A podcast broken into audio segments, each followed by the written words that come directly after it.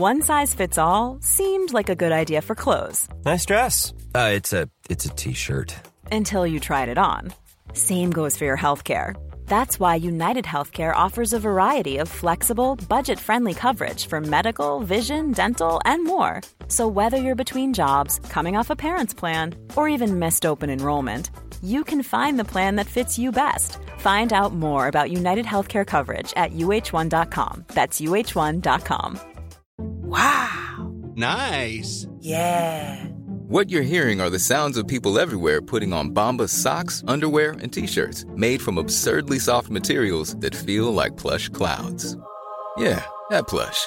And the best part? For every item you purchase, Bombas donates another to someone facing homelessness. Bombas. Big comfort for everyone. Go to bombas.com slash ACAST and use code ACAST for 20% off your first purchase. That's bombas.com slash ACAST. Code ACAST.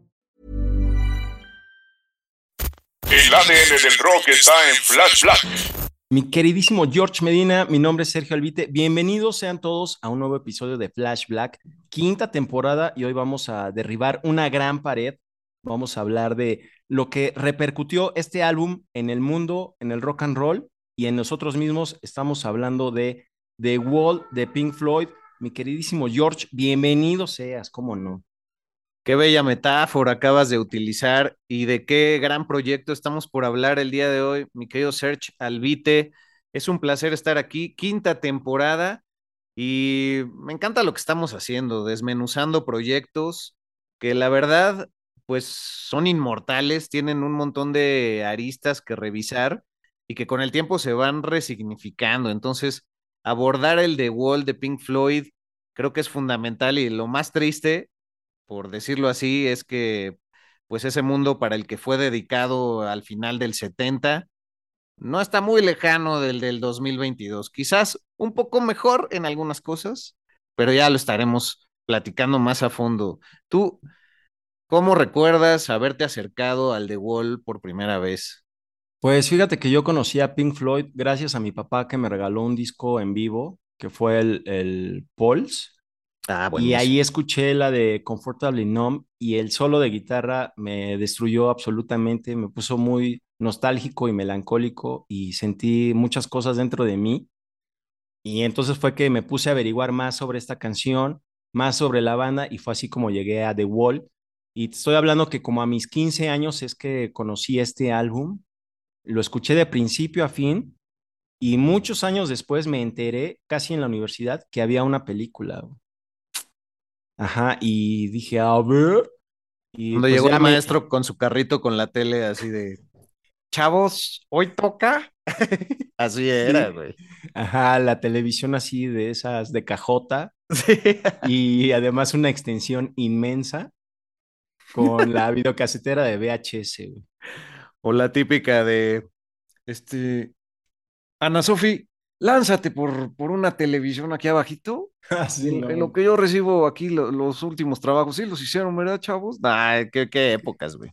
Qué horror. Y además llevar esa televisión en el elevador y pasar entre salones, entre los alumnos, que todos te vieran empujando el carrito, a mí me daba mucha pena. Vaya lío, güey. Sí, pasando eh, entre la cancha de fútbol que no te dan un balonazo. Exactamente. Güey, Todo pues, esto rodea a The Wall, güey. sí, pues yo me tomaré la libertad de compartirte mi anécdota.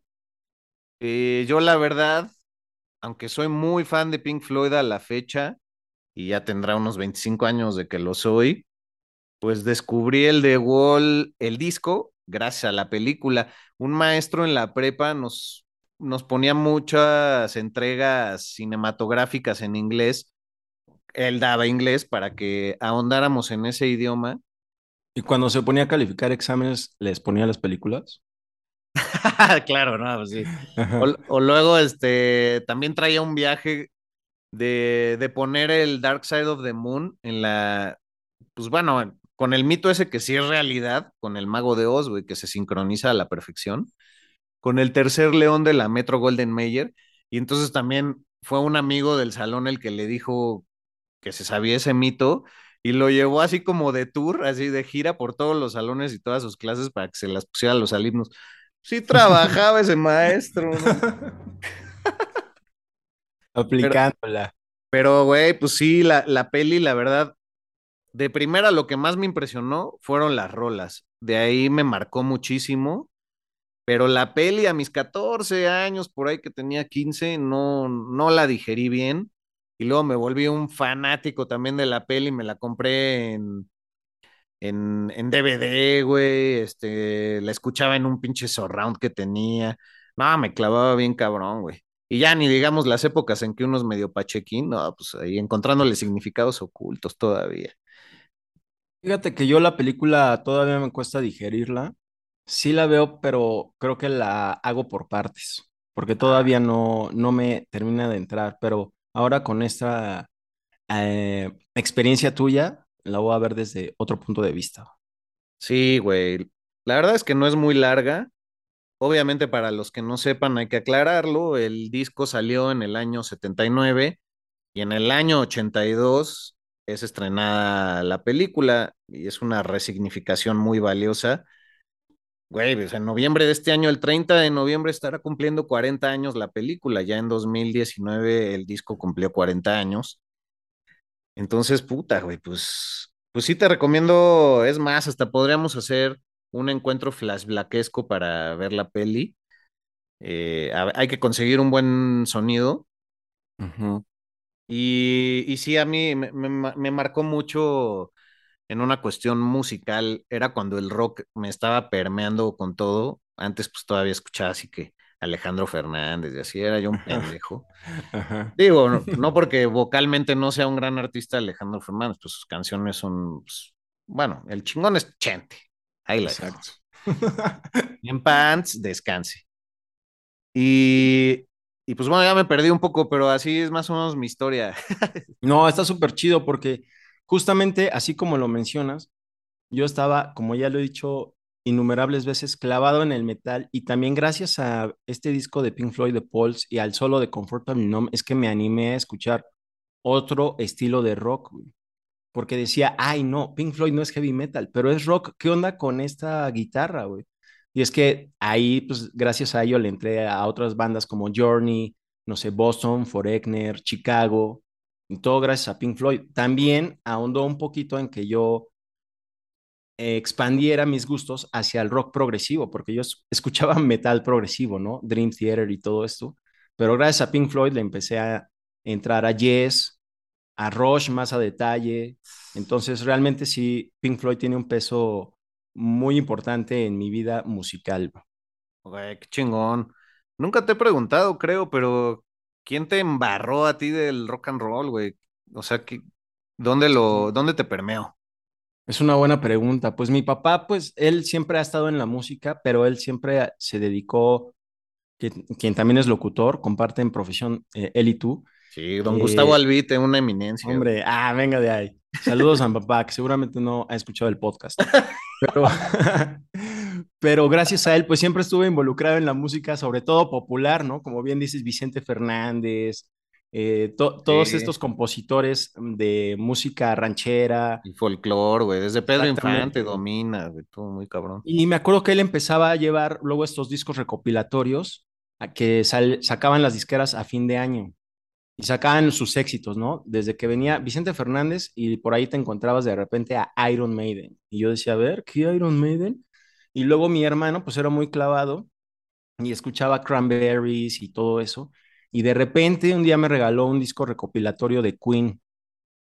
Y yo así de, a ver, bueno, en realidad a, oír, ¿no?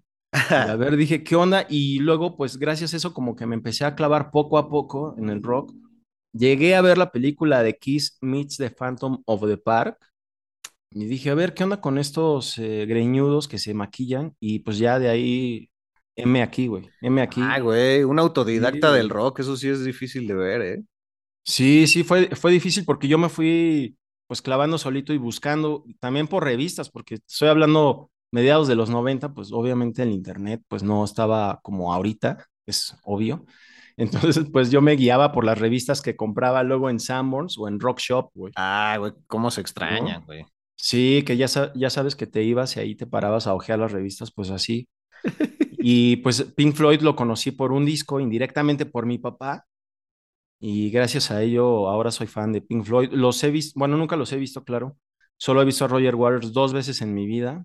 Uno con un concierto que fue el de Dark Side of the Moon, aquí en la Ciudad de México, y también en esta misma ciudad, el The Wall, que fue en, en Arena, que fue en el Palacio de los Deportes, no de estadio, que fue en el Foro Sol. Sí, ahí, ahí estuve yo también.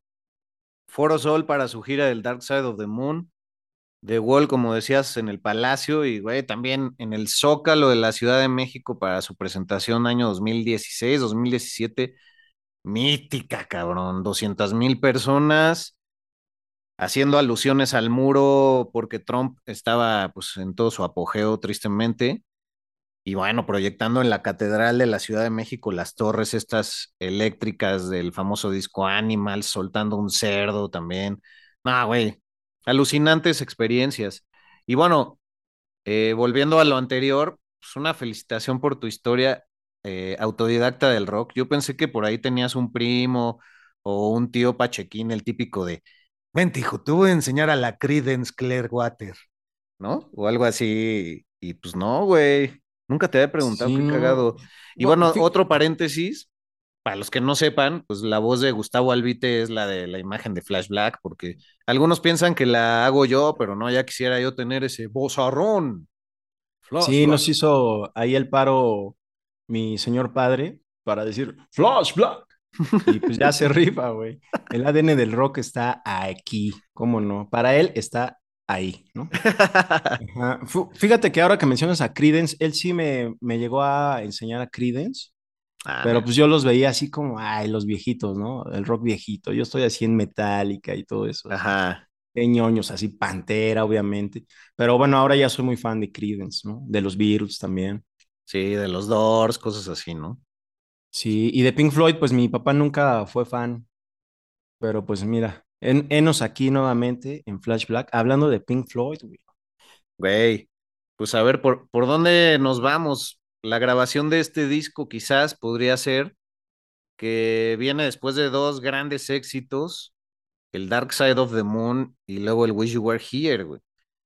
Y ya como que aprovechando esa inercia, no sé cómo lo veas tú, pero como que apro- eh, intentaron aprovechar todo eso para hacer business y, y todo el concepto que traía este rollo de el muro, porque luego se enojan que, ¿por qué no traducen? Pues hacemos nuestro mejor esfuerzo, pero pues las obras están bautizadas en anglosajón, pues, ¿qué querían? Pues sí, ni que fuera Universal Stereo, güey. Esto fue Las Puertas.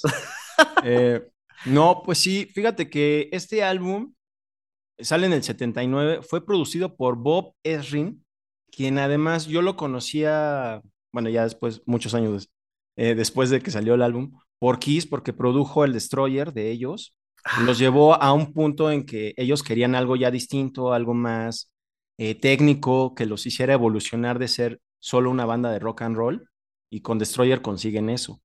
Ahora, digamos que Esrin en The Wall, pues sí los lleva a crear un disco conceptual a raíz de lo que compone Roger Waters, que compone casi todo el disco, que como decíamos fuera del aire, pues hay más o menos le deja migajas a David Gilmour de que él también aportó algo. Sí, güey.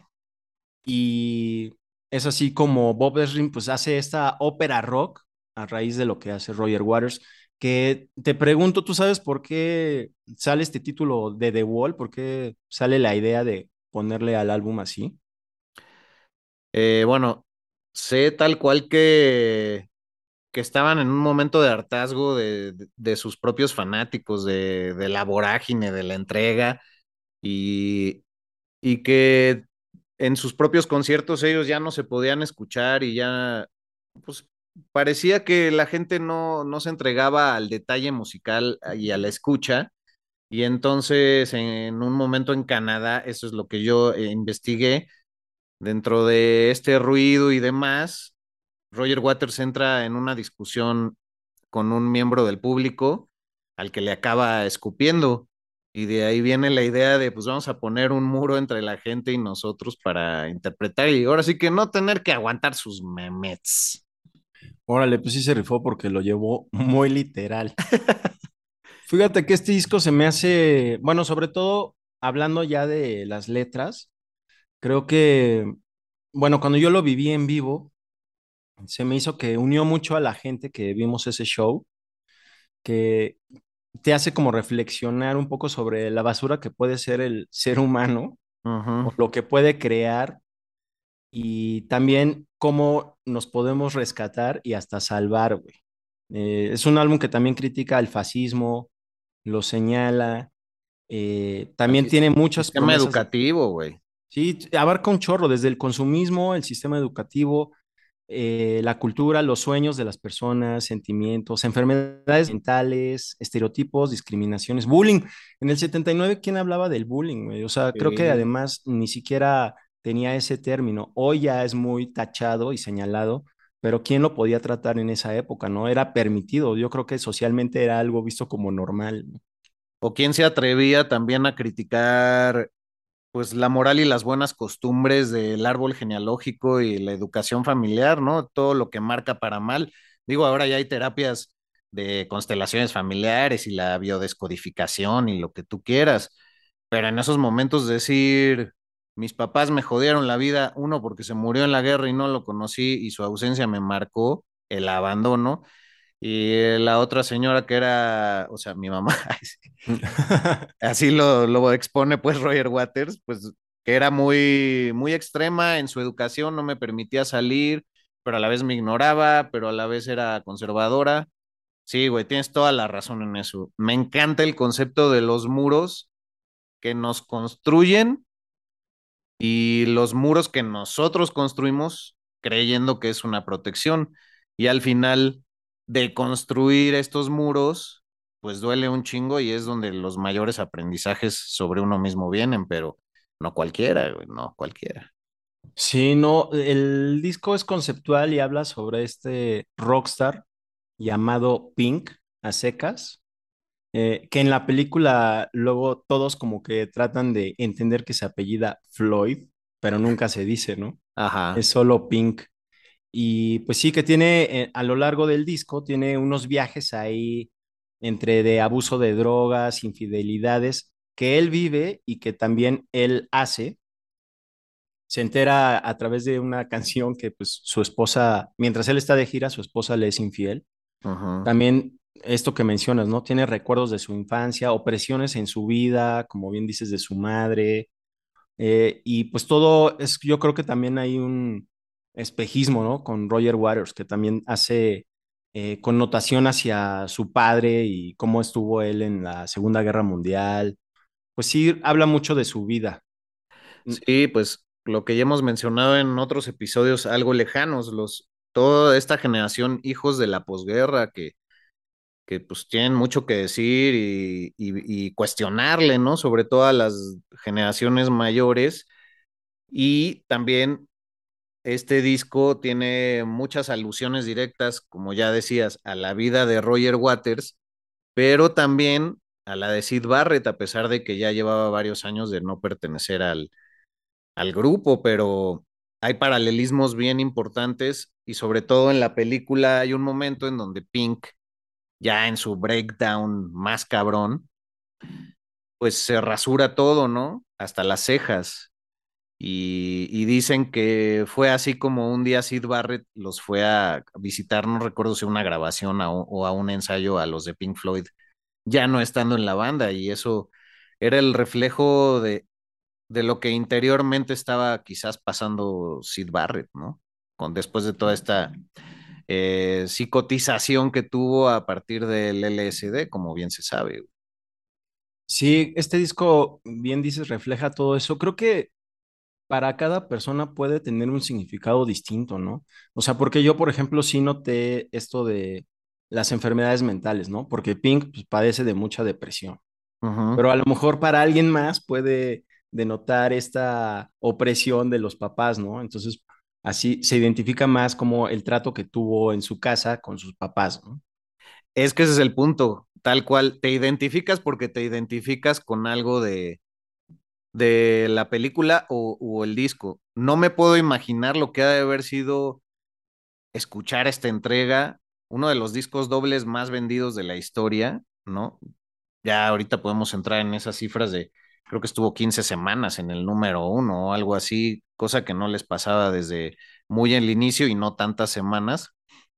Pero, pero lo que ha de haber sido escuchar esas letras, esa composición, esa complejidad, esa progresión y, híjole, pues cada vez encontrarles nuevos significados y nuevos mensajes y luego tras que años después te rematen con esa película así de, ahora sí que por si no entendiste y por si te quisiste hacer güey, como luego la vida nos hace, ¿no? Si no entendiste este mensaje, ahí te va más cabrón. Y güey, o sea, debe haber sido algo alucinante. Me encantaría que alguien que, que vivió tal cual eso me lo platicara eh, con cierta frescura, porque obviamente aquí en México no fue igual. Esos discos no llegaban tan fácilmente, ¿no? Sí, un disco que a mí me dejó muy en claro que no somos un ladrillo más en el muro. Ah, o, hay que, o hay que intentar no serlo en el propio o en el de alguien más, güey. En el de alguien más que hoy, pues abunda, ¿no? Abunda. Sí, Pero qué chido que no lo somos. Ah, ni siquiera Flash Black. Ah, no, no, no, aquí estamos deconstruyendo. Y bueno, obviamente, pues también una alusión muy directa al muro de Berlín, ¿no? En, en, esta Guerra Fría, en estas consecuencias que duraron muchísimos años después de la Segunda Guerra Mundial y que ahora ya se ve medio lejano, incluso habrá gente que no lo tiene ni concebido. Pero, güey, pues que se cayera ese muro a principios de los 90 fue algo súper simbólico. Y por eso me encanta que el, que el mensaje es inmortal y, y que Roger Waters sigue siendo una persona radical, hay que decirlo, pero siempre tiene los argumentos para defender y que cuando Trump salió con su tontería esa de que el, que el muro entre Estados Unidos y México tenía que darse y que lo pague México, ¿por qué no? Si ya estás empinado, pues ahora sí que ahí te voy y me recargo, chingada madre. Y sí lo hizo, ¿no? sí, ¿no?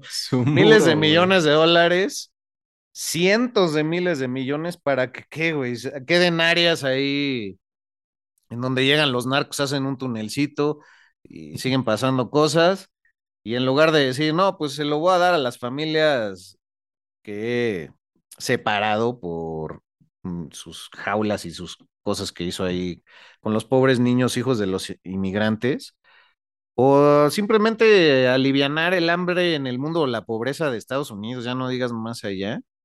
Pues no, güey, hay dinero tirado a la basura, pura, pura egoteca. Fíjate que eso que mencionas del muro de Berlín, cuando Pink Floyd hizo el tour de The Wall, que fue entre el 80 y 81, ya tenían esta escenografía gigante de todos estos ladrillos y les dijeron, no, ¿cuándo van a volver a hacer este tour? Entonces Roger Waters dijo, pues no lo vamos a hacer hasta que se caiga el muro de Berlín. Y entonces en el 89, pues lo derriban, bueno, ya por fin lo destruyen, y al año es cuando al menos Roger Waters sí va.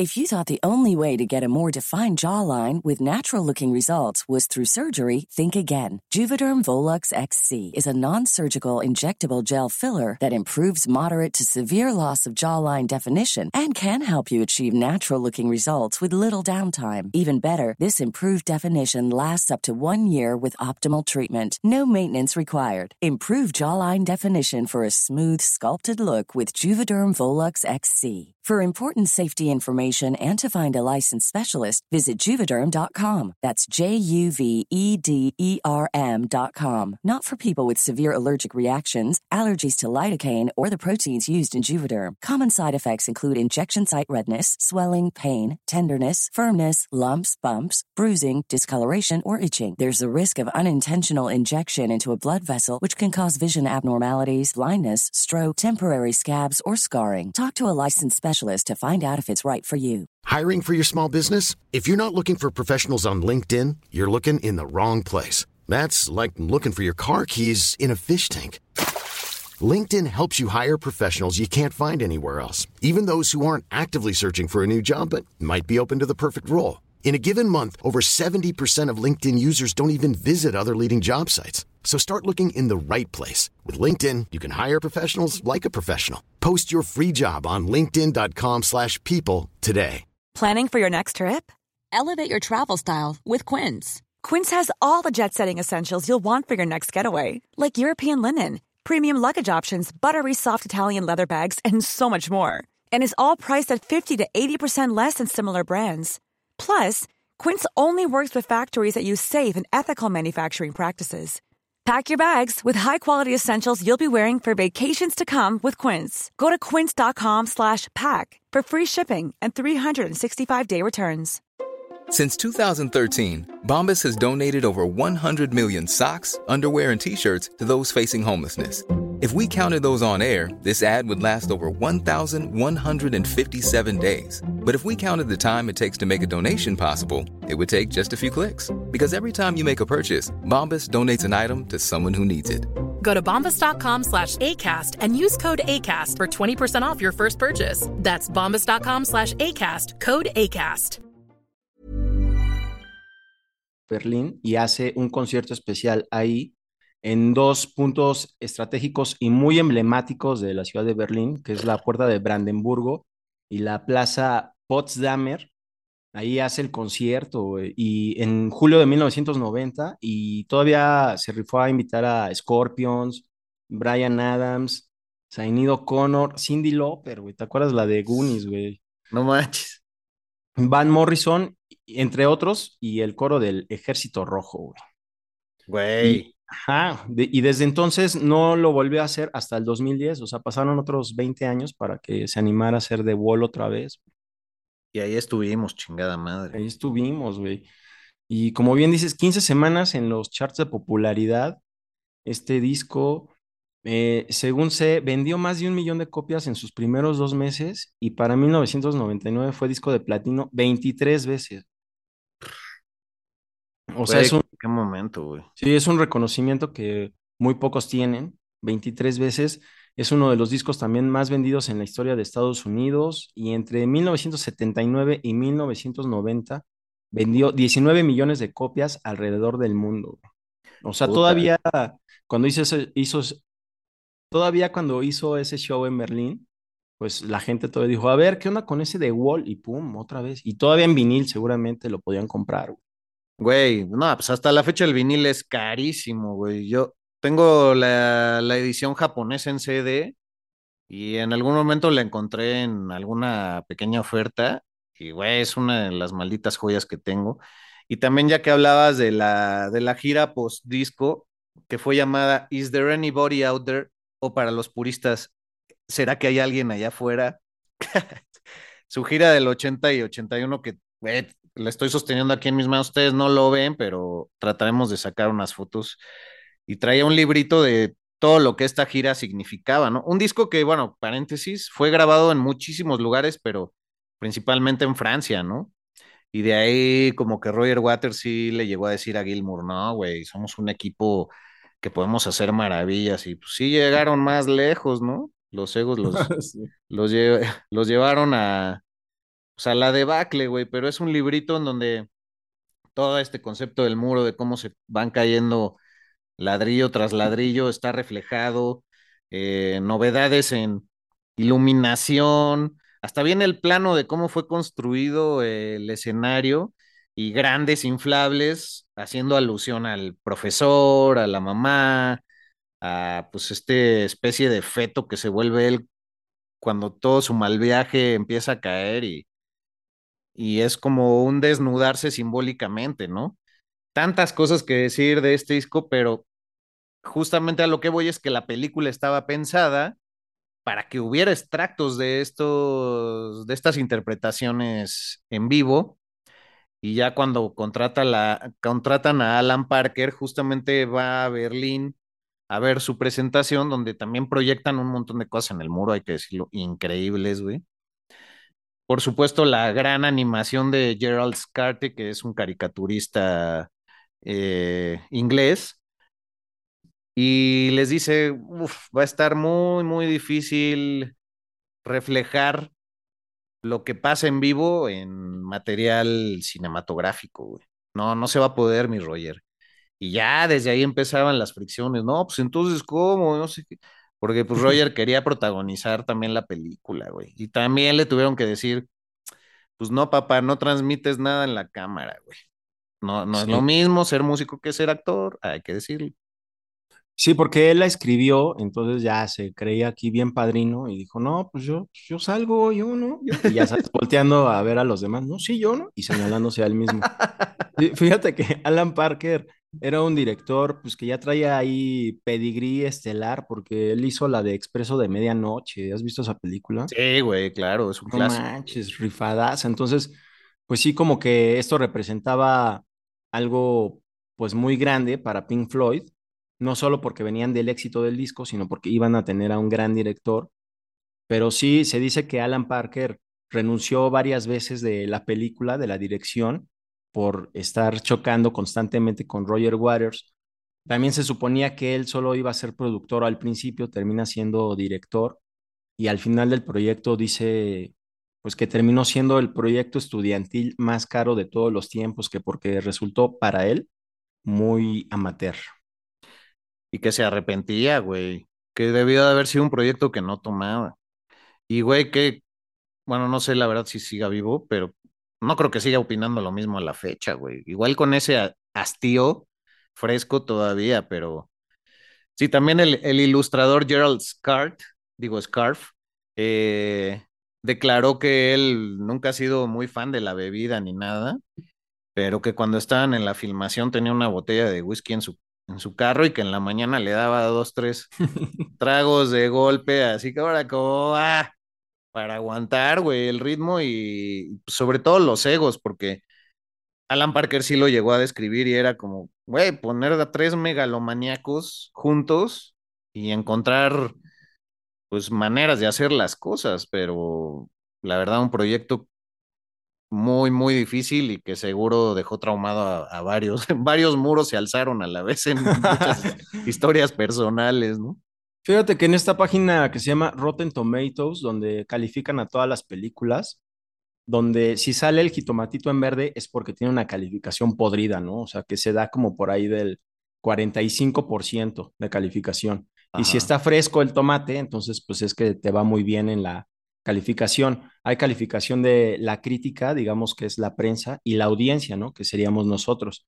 Y en Rotten Tomatoes esta película tiene 72% de calificación de los críticos y 89 de la audiencia, o sea que sí es muy bien recibida a pesar de todo lo que rodeó a la producción. Sí. Es que, sí, yo creo que quizás cinematográficamente los puristas sí podrán criticarle dos que tres cosas, pero para mí se volvió de culto, al igual que el disco, y eso ya no hay manera de echarlo para atrás, o sea, pocas cosas lo logran, es como, como discutir si Breaking Bad tiene un ritmo muy lento o este Better Call Saul, pues güey, no mames, o sea, lograron que las dos fueran de culto y, y en momentos históricos totalmente distintos, aunque una es la precuela de, de la otra en invertidas, ¿no? Entonces, ay, güey, tanto, tanto que expresar. Ojalá Sí. ustedes allá afuera nos puedan compartir también, pues, qué les ha movido todo este tipo de producciones. Pero, pues, quizás podemos irnos ya al rollo de cómo entra Bob Geldof, este músico, a interpretar a Pink que formaba parte de una banda que se llama los Bumtown Rats, y pues tampoco es tan relevante, pero sí es muy british, y acabó incluso regrabando algunas canciones, porque yo por mucho tiempo pensé que eran las mismas rolas del disco, las de la película, y sí hubo remixes, remezclas, reversiones, e incluso Bob Geldof sí eh, canta en algunas de las canciones. Hay una anécdota interesante de Bob Geldof, que es, eh, como dices, quien interpreta Pink.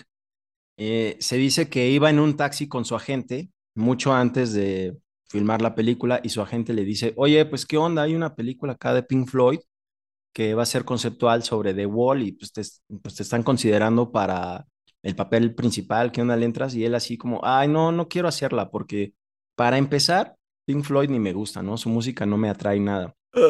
Y Roger Waters se enteró de esto.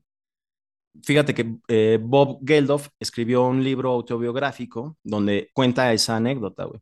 Pero Roger Waters no se enteró por el libro autobiográfico, se enteró casi al instante de lo que dijo el actor, porque el conductor del taxi era nada más y nada menos que el hermano de Roger Waters, güey. ¡Ay, cabrón! Ajá, entonces le pasó no el me la chisme. sabía, güey. Ajá, le pasó el chisme y le dijo, oye, pues no, pues que este güey no se quiere. ¿Qué- ¿Cómo? Que pues si me dijeron que sí.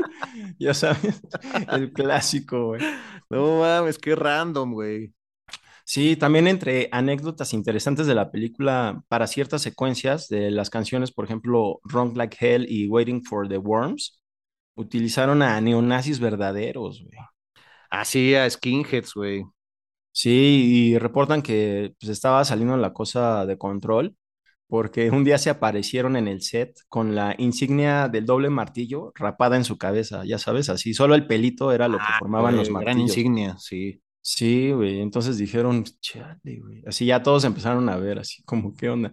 Pero bueno, parece que sí se mantuvo el control de, de la producción. Sí, pero que de repente iban a ciertos pops y ya se armaban ahí las peleas y todo, y, y el pobre Alan Parker tenía ahí que tenerlos contentos, pero a la vez no tan contentos para que no hicieran de las suyas en el set. Pues eran decenas de skinheads, si no es que centenas. Y, y pues, güey, además, este, esta es una anécdota muy paralela a lo que decíamos de, de lo de Michael Jackson, ¿no? En Bad, que sí usó a pandilleros legítimos también de Los Ángeles, güey. Ah, claro, es verdad. Buena comparación, buen dato ahí, amigo. Qué chido, güey, ¿no? Es, es un gran dato eh, esto que, que acabas de sacar a relucir y debería de haber un documental aparte, o quizás lo hay de, de todos estos personajes, o ya deben de ser viejitos ahí contando sus historias en Inglaterra, pues no sé, a los que se topan en la calle, ¿no? Fíjate que a pesar de, lo que mencionamos de la calificación que tiene la película en internet o de lo que pensamos en lo personal, en ese momento la película pues como que no funcionó, no jaló. Roger Waters dijo que la peli le pareció muy depresiva, que la audiencia no conectó con Pink y David Gilmour, según él, en su opinión, en ese momento señaló que esta película fue el producto menos exitoso de todo el concepto de The Wall. Ay, cabrón, qué polémico. Sí, mm, quién sabe qué opine ahorita, ¿no? Pues sí, con las regalías yo creo que dice, ay, bendito sea Dios, güey. Sí, exacto. Así de ya, sin varo y así fu, agarrándose la cabeza. Puta, qué bueno que la película sigue. Ándale, ahora sí, lánzate, que sean este, ya 300 gramos de jamón, hija. No hay bronca. es como si fuéramos nosotros batallando en esta crisis, güey. No mames, güey, es que, bueno, creo que David Gilmour solo obtuvo tres créditos de composición en ese disco, ¿no? En la peli se pelean un buen porque los dejó fuera, o sea, este, este Roger Waters no, no los dejaba opinar de nada. Al pobre Richard Wright casi casi lo veían igual que utilería para el disco y, para la película. En paz descanse el buen tecladista. Uh. Y pues, güey, yo creo que de los últimos momentos felices que tuvieron todos en el escenario, muy irónicamente fue en el Live Aid, no sé si lo recuerdes, del año 2005, estos conciertos eh, para reunir fondos para África, me parece, en ese momento. Uh -huh. Y, güey, justamente lo organiza Bob Geldof, o sea, es el, es el que protagoniza la película como Pink, y es la reunión de Pink Floyd que jamás volvió a ocurrir, güey. Yo me acuerdo que sí la vi y lloré, güey. Órale, ahora que mencionas eh, a Bob Geldof, o sea que él lo organizó ya, ya pues me hace toda la lógica, porque me sonaba el nombre así, ¿de dónde lo conozco? Sí. Ah, rifadísimo, porque él también organizó el de los 80, ¿no? Los live aid de los 80. Güey. Ajá, por eso es un personaje relevante también en el Reino Unido, muy cabrón. Ah, rifadísimo. Sí, sí me acuerdo que vi la transmisión por, de la reunión en el 2005, que fue en Londres, ¿no? Si no me equivoco. Sí, sí, sí. Sí, memorable ese concierto de Pink Floyd. En el Hyde Park, me parece que fue. Uh -huh. Exacto.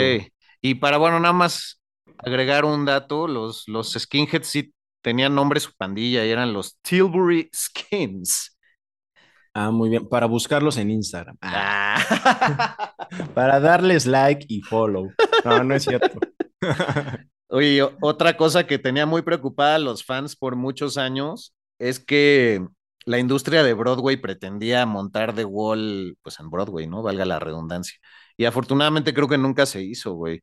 Ahí sí le doy el crédito, yo creo, a Roger Waters, que sabe defender muy bien pues los derechos de todo lo que realizó y pues que no, que no deja que lo manosee cualquiera, ¿no? O sea, así como, ay, The Wall, el musical de Broadway, como han Sí, hecho con no. Queen y cosas así, híjole, güey. No, no, no, eso hubiera estado muy mal.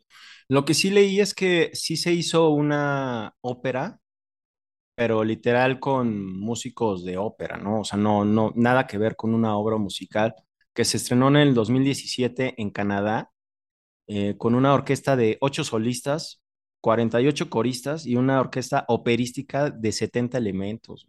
Y Ay, obviamente fue Roger Waters quien la adaptó. Ah, qué chingón, eso sí no tenía idea. Sí, pues se rifó ahí Roger Waters otra vez metiendo mano. Pues sí, sí se apañó, la verdad, el, el Roger, el Rogelio.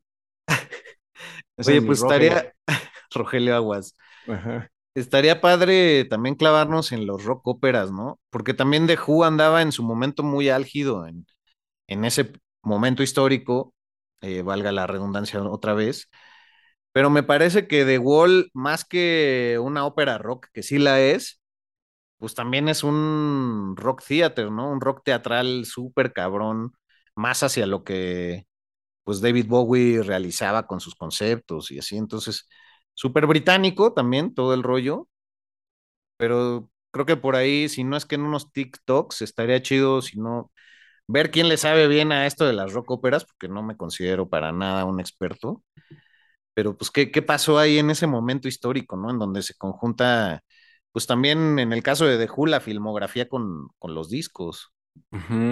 Fíjate que sale este álbum de The Wall en el 79, que es un disco conceptual y pues sí, yo creo que ahí desencadena algo, porque por ejemplo Kiss, en el 80, que ni al caso ellos, hacen un disco conceptual que se llama The Elder, Music from the Elder, que le va horrible entre sus fans, que así dicen, no manches, ¿por qué hicieron esto ustedes ni al caso? Pero es, yo creo que parte de esta, de este desencadenamiento de The Wall, que inspira a otros artistas a, ah, pues si a ellos les funcionó a Pink Floyd, ¿por qué a nosotros no? ¿No? Y de hecho, si no conoces a Kiss y empiezas por ese álbum, te suena muy británico. Ah, Ajá, entonces, pues sí, eh, yo creo que tiene mucha influencia no solo en todo lo que repercutió socialmente, sino también musicalmente, ¿no? Ahora, también quisiera mencionar algo, que favor. hay innumerables tributos a este disco, pero hay uno muy especial que conecta mucho conmigo, que se llama The Wall Redux, donde tocan todas las canciones igualitas que en el álbum, pero aparecen muchos artistas de Doom, hard rock, eh, stoner, sludge, rock psicodélico, y por ejemplo toca Melvins, güey. Ah, no, no sabía, güey. Ajá, ellos abren el disco con la canción In the Flesh.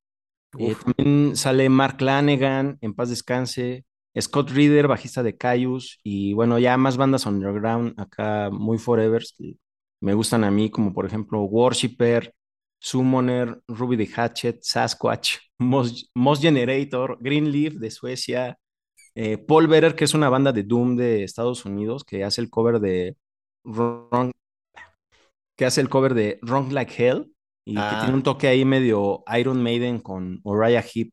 Te lo recomiendo, te lo voy a pasar en, en Spotify, amigo, y a todos nuestros escuchas, ¿cómo no? Oye, sí, por favor, la verdad, ahí sí peco de ignorante, pero como siempre, aquí la fortaleza es de dos y por eso nos complementamos a la perfección. ¿Cómo no? Oye, pues, ¿qué? ¿Algo más que agregar?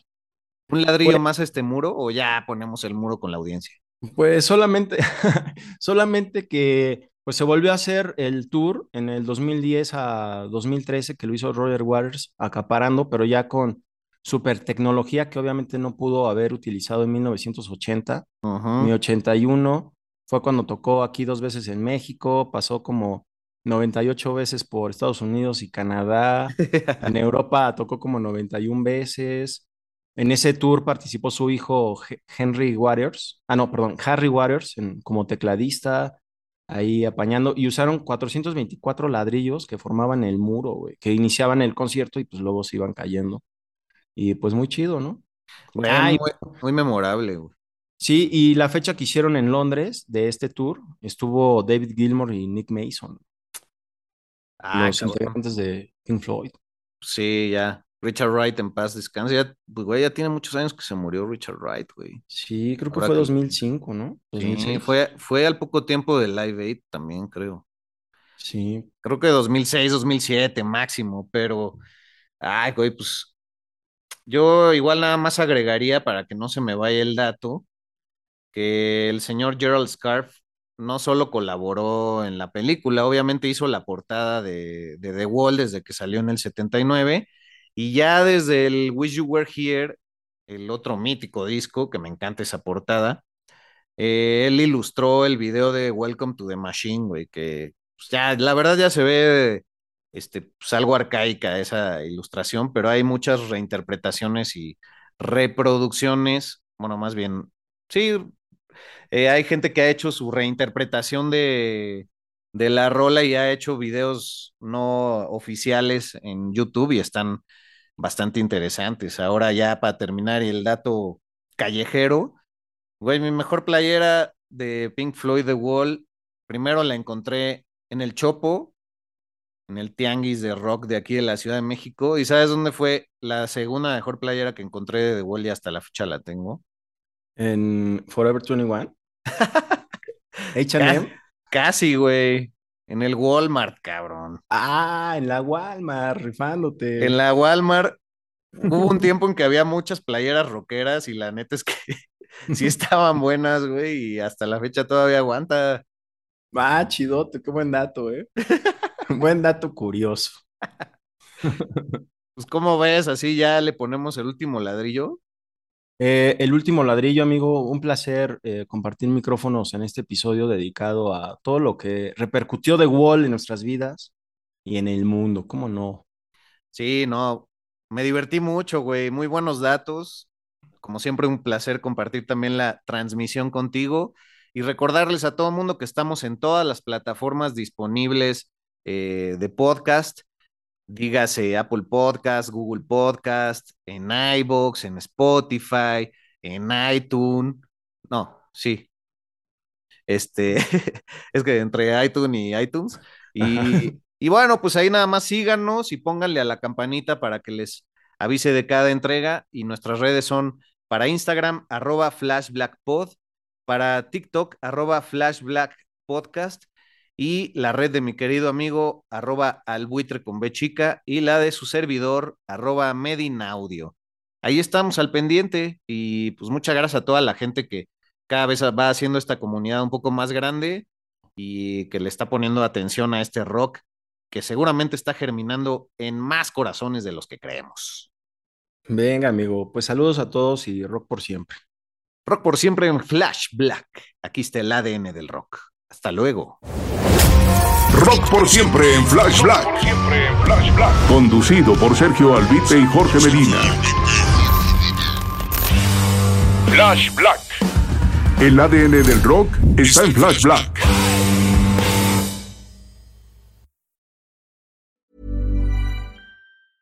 Mom deserves the best, and there's no better place to shop for Mother's Day than Whole Foods Market. They're your destination for unbeatable savings, from premium gifts to show-stopping flowers and irresistible desserts. Start by saving 33% with Prime on all body care and candles. Then get a 15-stem bunch of tulips for just $9.99 each with Prime. Round out Mom's menu with festive rosé, irresistible berry chantilly cake, and more special treats. Come celebrate Mother's Day at Whole Foods Market.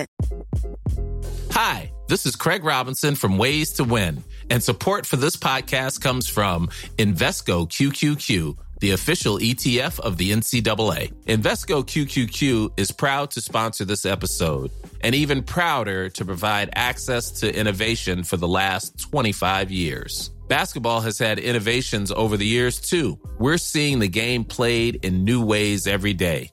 Learn more at Invesco.com slash QQQ. Let's rethink possibility. Investco Distributors, Inc.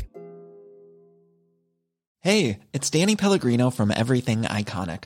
Ready to upgrade your style game without blowing your budget? Check out Quince. They've got all the good stuff shirts and polos, activewear, and fine leather goods, all at 50 to 80% less than other high end brands.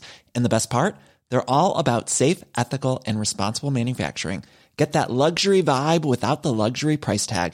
Hit up quince.com slash upgrade for free shipping and 365 day returns on your next order. That's quince.com slash upgrade.